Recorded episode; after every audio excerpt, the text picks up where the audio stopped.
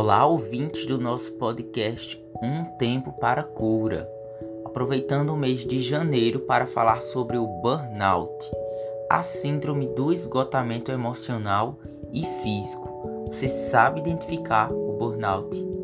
Bem, a síndrome de burnout foi nomeada, batizada, vamos dizer assim, por Herbert Freudenberg, um psicólogo, porventura, que por volta de 1974 percebeu que uma exaustão física e mental havia se instalado em sua rotina.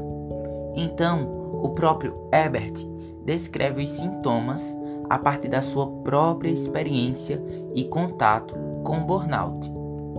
Com a gravidade da Covid-19, onde o distanciamento social, o mercado de trabalho instável, pequenas e médias empresas fecham, percebe-se a importância de um olhar mais cuidadoso para a nossa saúde mental.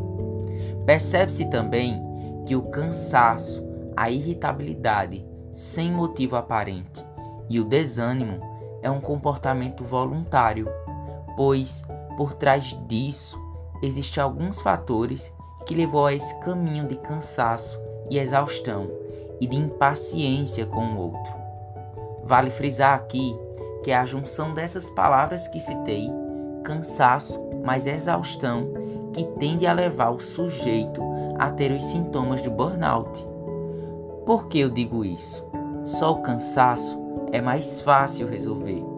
Uma boa noite de sono, uma alimentação saudável, um dia feliz com a família e amigos, a gente consegue se energizar e se sente mais descansado. Mas com o burnout é algo mais sério. Toda a atenção que você puder me conceder agora, caro ouvinte, pois eu vou citar algumas situações que podem fazer você se aproximar da síndrome do esgotamento.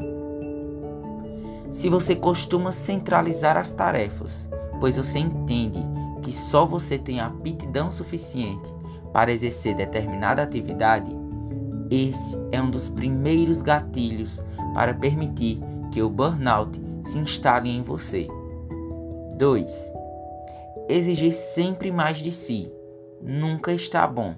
Nesse caso aqui em específico, você passa horas desenvolvendo algo, mostra para alguém e se justifica que não ficou da forma que realmente pretendia fazer. Você cobra mais de si. E as pessoas com o tempo vão exigir mais de você. Mas percebam que até aqui você se permitiu trilhar esse caminho. Terceira exemplo: você gradualmente acumula funções das pessoas ao seu redor e é a sensação que elas precisam de você. Você sente um total senso de compromisso e não consegue dizer não.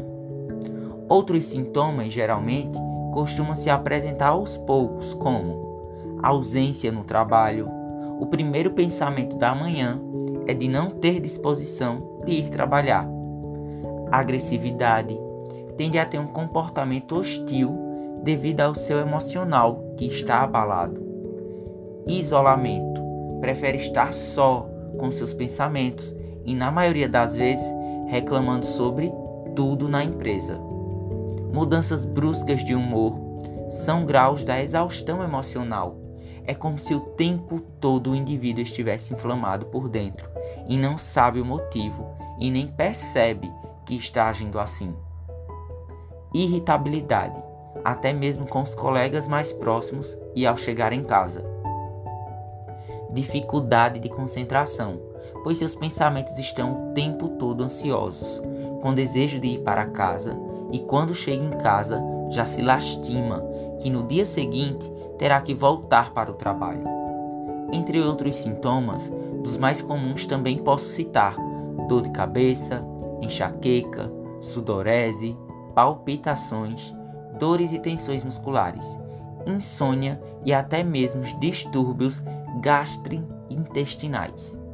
E vale mencionar que, algum tempo atrás e ainda nos dias atuais, Alguns desses sintomas são tidos como, desculpem a expressão da palavra, mas como frescura, tanto pela empresa como pelos próprios familiares que não percebem que, por mais que seja a profissão dos sonhos, precisamos aprender a descansar e viver os dias com menos intensidade.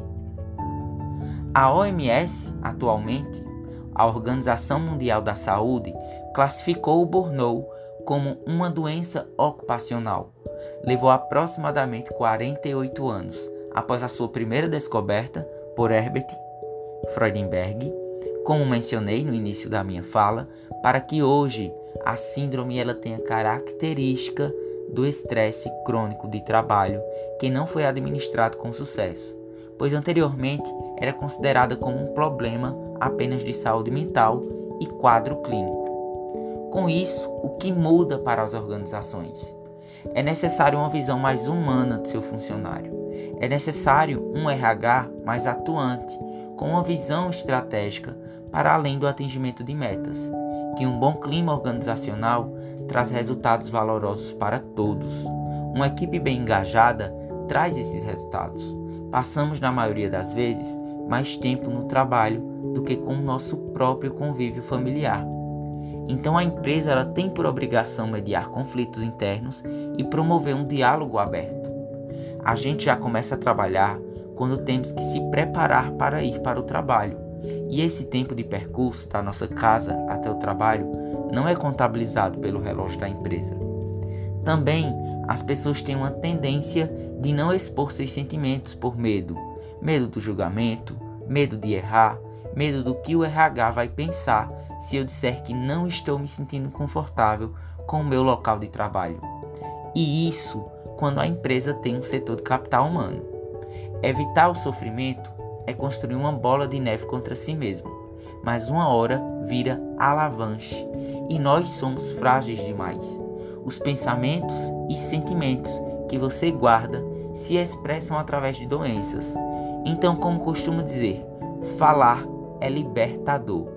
Percebam, falar liberta a dor. E como um dia Freud mencionou que a cura ela vem através da fala. Sabe essa exaustão ao acordar que você sente e te paralisa de tomar uma atitude?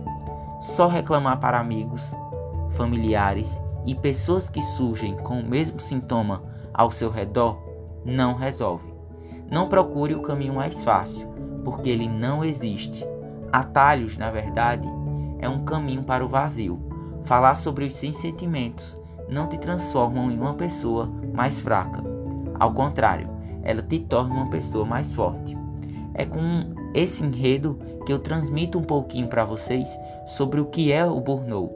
Espero que todos fiquem e tentem permanecer bem até o próximo podcast.